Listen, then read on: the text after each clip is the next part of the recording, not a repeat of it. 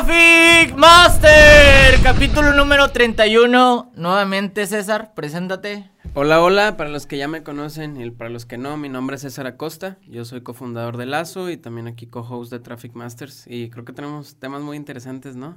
El día de hoy ando de, Bruce Wayne, más que todo por el estreno de Batman. Bruno Díaz. Bruno, Díaz. al tema latino. Este, vamos a arrancar con este estreno que se está poniendo en tendencia esta semana. Eh, justamente no se hizo tanto argüende como dirían en México, con tanto ruido con este estreno como pasó con Spider-Man. No sé cómo lo viste, el, ese estreno que pasó de Batman. Eh, pues es que creo que ya, ya también toda la franquicia, o sea, de DC, todo lo que tienen como que, la verdad es que cayó un poco, ¿no? O sea, fuera de, de las últimas entregas, de la de también esta que salieron de los, ah, de Flash y todos estos que los reunieron, ¿cómo se llama? La Liga de la Justicia. Ajá. Eh, la, la verdad es de que, que dejó mucho que desear el tema de también del Escuadrón Suicida y todo esto. Entonces, ahorita con, con todo esto que están reviviendo la franquicia, o sea, habían muchas como opiniones divididas en el tema de Robert Pattinson, ¿no? Este, no sé si, si tú llegaste a ver un poquito de los memes o en Twitter que comentaban al respecto. Pues yo ya fui al estreno, la verdad sí me pareció muy interesante la, la, habla sobre todo la primera parte. Supongo que van a hacer una secuencia de esta película, pero me, me, da mucho interés en el tema de cómo manejaron el marketing, que se me hizo muy bajo perfil. No yo esperaba una expectativa sobre todo con este personaje de Robert que había interpretado anteriormente Crepúsculo. Dije, a lo mejor va a hacer mucho ruido por, por el personaje y esto va a hacer que va a ser mucho más marketing. Sin embargo, no lo sentí de esta manera. Fue un bajo perfil. No sé si no quisieron invertir en esta parte o a lo mejor no les funcionó el marketing. Yo estuve viendo que sacaron de hecho como que, eh, no sé si era la misma página o algo, en una app donde puede ser tu nombre como con el estilo de font de, de Batman, ¿no? Este, y la, gente lo estuvo compartiendo, pero sí, realmente por el, por el tema de, de, de, la publicidad, posiblemente no hubo suficiente inversión. Este, creo que no, a final de cuentas no va a despegar ese boom como lo tiene, lo, lo tuvo este de Spider-Man, la gente estuvo esperando por años, este, eh, la, la reunión.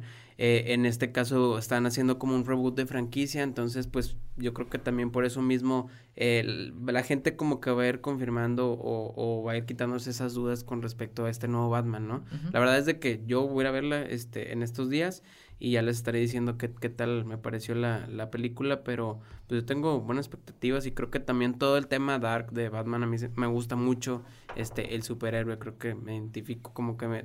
todo ese tema, ah, la verdad es que me, me, llama más, está padre todo el tema de, de, de Marvel, de Avengers, pero creo que eh, ese como como Batman oscuro, creo que mucha gente lo espera, ¿no? Pues sí, o sea, como tú dices, dark, más, más violento. Más emo, más dañado. Ajá, exacto.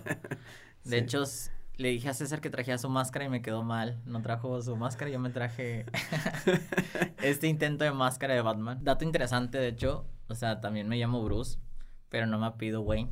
ni tengo el dinero que tiene, pero dato interesante de esto. Vamos a hablar un poquito ahora sí de los temas del podcast. Eh, se vienen muy buenos temas. Quisiera arrancar con el segundo tema y de ahí nos vamos partiendo, ¿no? Si quieres, pasa la línea de los temas que vamos a hablar de hoy y luego te vamos profundizando, ¿no? Claro, eh, vamos a platicar un poquito de tendencias, uh, vamos a hablar sobre el tema de TikTok y la ampliación que tienen ahora para sus, sus videos. Uh, LinkedIn también lanzó un apartado de podcast, una nueva network ahí interesante.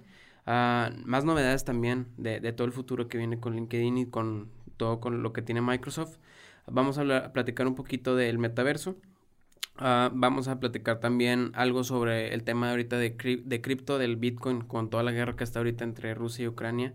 Eh, y bueno, vamos a platicar también algo sobre Google, ¿no? Y sus campañas. Vamos con el primer tema. El primer bullet point sería TikTok amplia la duración de sus videos hasta 10 minutos. ¿Qué quiero decir con esto? Eh, normalmente la secuencia de los videos grabados basaba entre 0 a 15 segundos y luego 30 segundos y luego se pasó a 60, 60 segundos. Ahorita se han bueno, hace como seis meses se amplió a tres minutos y ahorita se está buscando que sea contenido más largo del que se tiene como contenido corto. ¿Crees que esta funcionalidad afecte, mejore? ¿Qué le ves de beneficio a esta herramienta? Yo creo que ellos encontraron en base también a sus analíticas el tema de que habían contenido como educativo o, no sé, de, de, interés, el cual tenían que poner como parte 2, parte 3. O sea, creo que a final de cuentas muchos influencers han sabido cómo, cómo mantener ese engagement y decir, ¿quieres saber más de esto? Ve a la parte 2 o ve a la parte 3, ¿no? Entonces estás incentivando a que sigan consumiendo tu contenido. O sea, tiene que ser eh, o sea, tienen que saber mucho sobre el tema de viralidad, o sea, todos los términos de marketing para no hacer un video a lo loco de 10 minutos, ¿no? Porque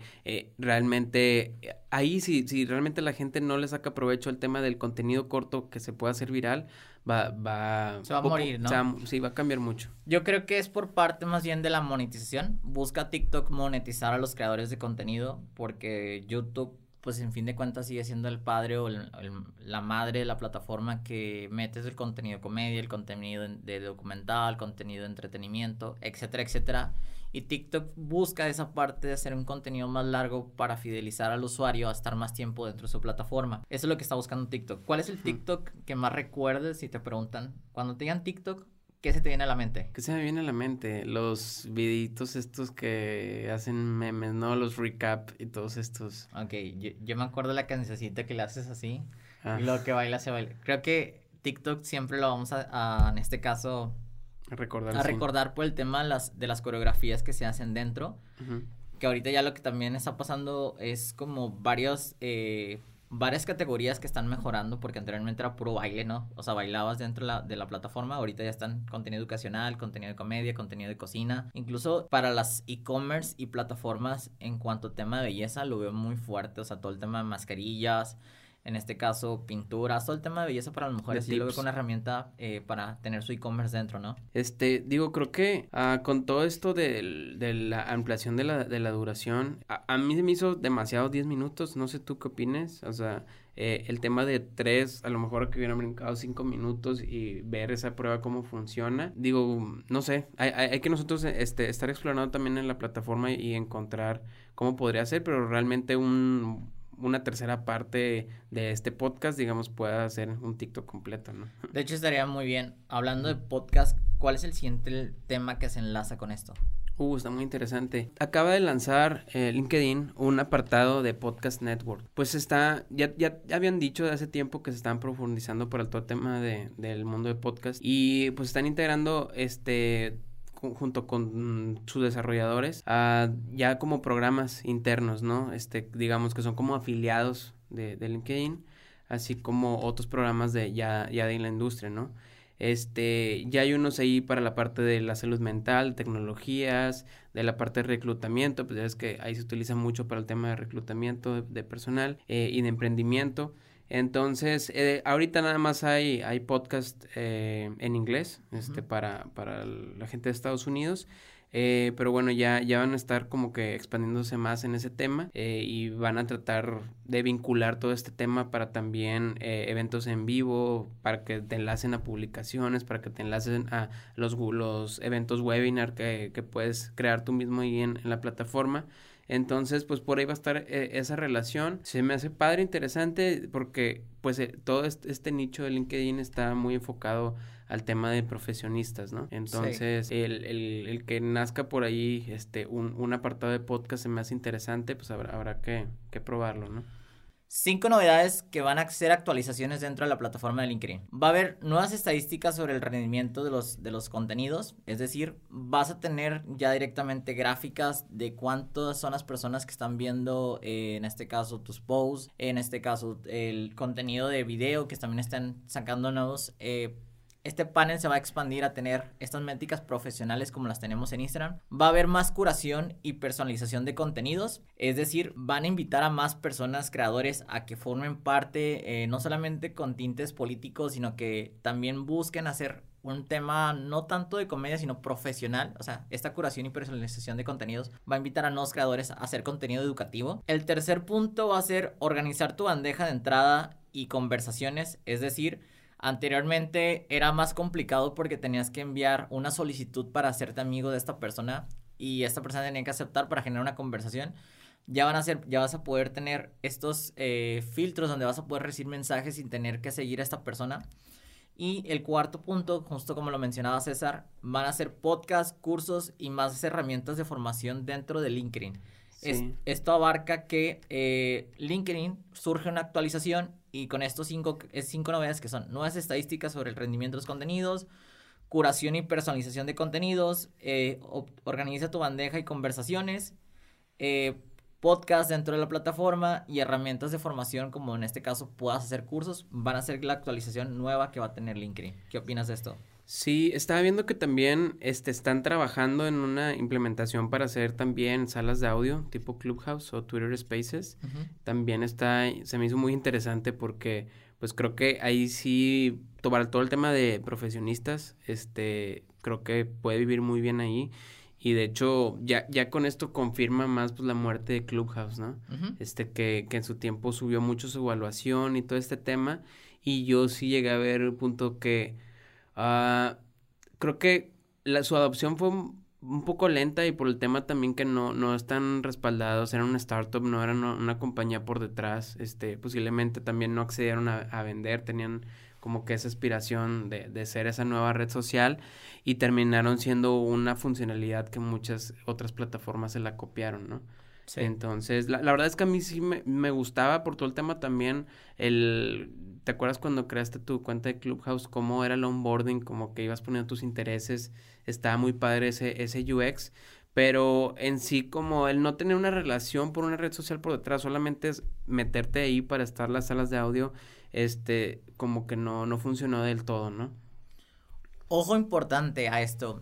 LinkedIn va a abrir la puerta también a temas de metaverso y temas de cripto y NFTs. Entonces, esto cabe mencionar que eh, LinkedIn está, podría ser, ah, después de Facebook, obviamente, puede ser la plataforma en donde puedan enlazar todo el contenido, en este caso profesional, para desarrollar salas de coworks dentro de LinkedIn para el tema de metaverso eh, puede desarrollar también que los artes también tengan cierta seriedad dentro de esa plataforma como LinkedIn. Entonces, ojo ahí con este tema que pueda haber que, que LinkedIn abra la puerta en temas de cripto, NFTs y metaverso. Entonces, eh, es una buena propuesta en este caso del CEO que se llama Tomber Cohen. Eh, este CEO de LinkedIn que habló, empezó a redactar el blog y comentó sobre este, este artículo, que me parece bastante interesante sobre este tema. Sí, y aparte que por detrás está respaldado por Microsoft, ¿no? Entonces, Microsoft está haciendo la verdad las cosas muy bien con todas sus plataformas, con todo el nuevo mundo que están creando con Xbox, quiere meter un pie y ya está metiendo el pie en la parte del metaverso. Entonces, pues qué más que también sus otras apps este, puedan convivir y ser parte también del ecosistema, ¿no? Es correcto. Vamos con el siguiente tema. Eh, se viene, vamos a hacer una radiografía del metaverso en un mercado de, habla de 700 millones de euros eh, para el 2024.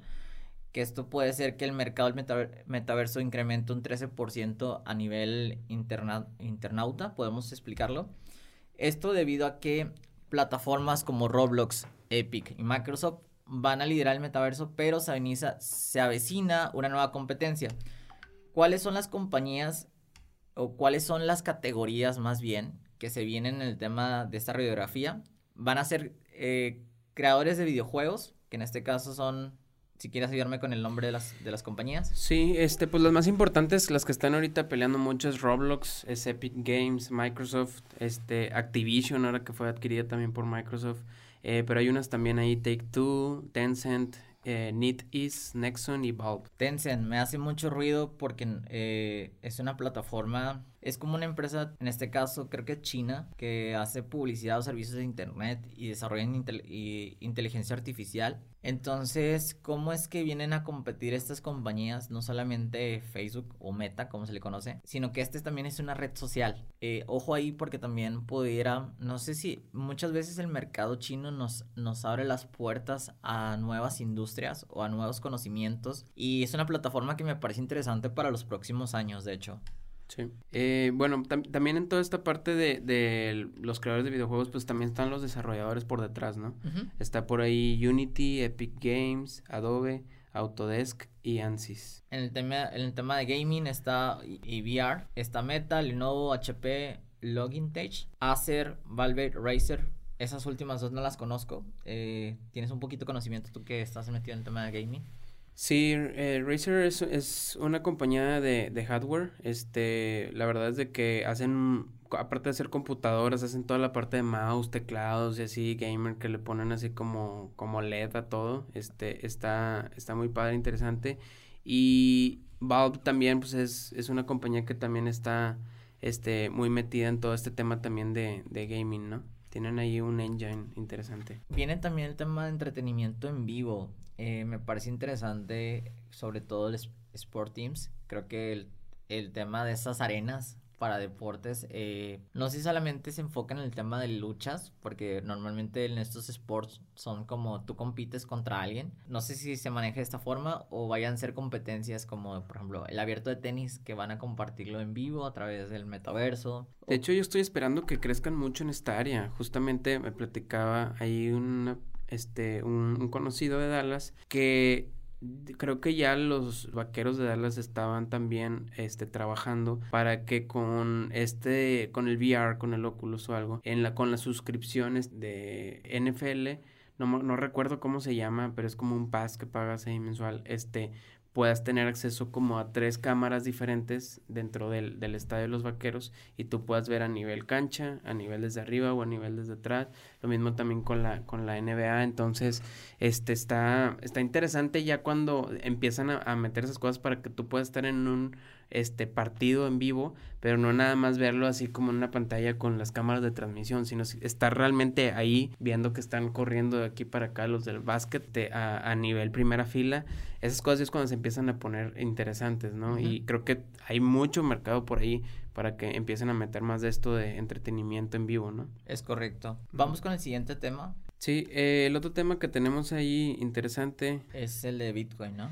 Sí, esto de, de, Bitcoin, uh, pues se, ha hablado en todas estas semanas de, de, toda la guerra que hay ahorita entre Rusia y Ucrania, creo que es algo lamentable y, y seguimos viendo que no, no para ese tema de, de la guerra. Eh, creo que esto último que pasó día de ayer, miércoles 2 de marzo, es que iban a dejar que muchos civiles salieran de la ciudad, este, les iban a dar como que una prórroga para pues seguir bombardeando, entonces este, creo que no, realmente Vladimir Putin no va a terminar hasta que tenga la cabeza de este presidente de Ucrania. Está, pues sigue muy tensa toda la situación, ¿no? Nosotros que lo vemos acá desde el otro lado del mundo, pues a lo mejor nos falta como sensibilizarnos más en el tema de lo que está, pero pues gente está, eh, están muriendo personas, gente está huyendo de sus hogares, está cambiando la vida ese tema por un conflicto realmente económico, bélico y político. Entonces, dejando de lado todo, todo este tema de la guerra, porque podremos estar hablando un podcast completo de esto,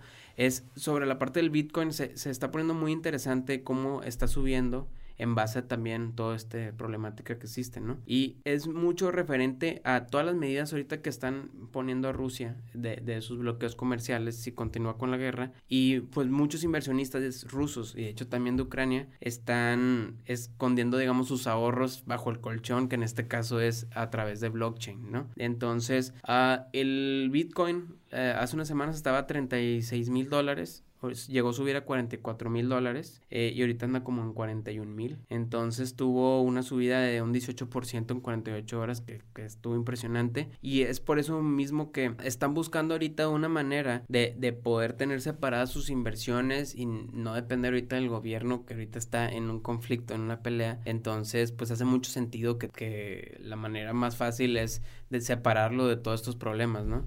Y de hecho eso mismo les funcionó a Turquía este hace hace también unos, creo que fue como un año, dos años, cuando se desplomó la lira también. Eh, la gente empezó a invertir en, en cripto, ¿no? En, en Bitcoin. Entonces, Está todo ese tema, está el tema también que hay nuevas generaciones más jóvenes que también están diciendo, yo no confío en el tema de tener mi dinero en el gobierno, pues yo mejor lo, lo meto por acá. Entonces, pues está poniendo un papel muy importante el tema de cripto, ¿no? En este tipo de, de, conflictos, de problemas. Este, también están metiéndose también las plataformas ahí de por medio. Los líderes de Coinbase y Binance están suspendiendo servicios a, a unos usuarios rusos también con el tema de, del conflicto. Entonces, uh, ahí, hay todo también un, un, un problema, una cuestión están recibiendo también donaciones Ucrania por medio de Bitcoin. Entonces, te fijas, se está poniendo muy interesante, ¿no? Ya están viendo realmente el valor a, la hora de que hay chingazos, pues, este, de qué manera pueden tener, este, su reserva, ¿no? De dinero. Es correcto. Sí, de hecho, lo que te iba a comentar es eso. De repente vi que ya hay gente que está pidiendo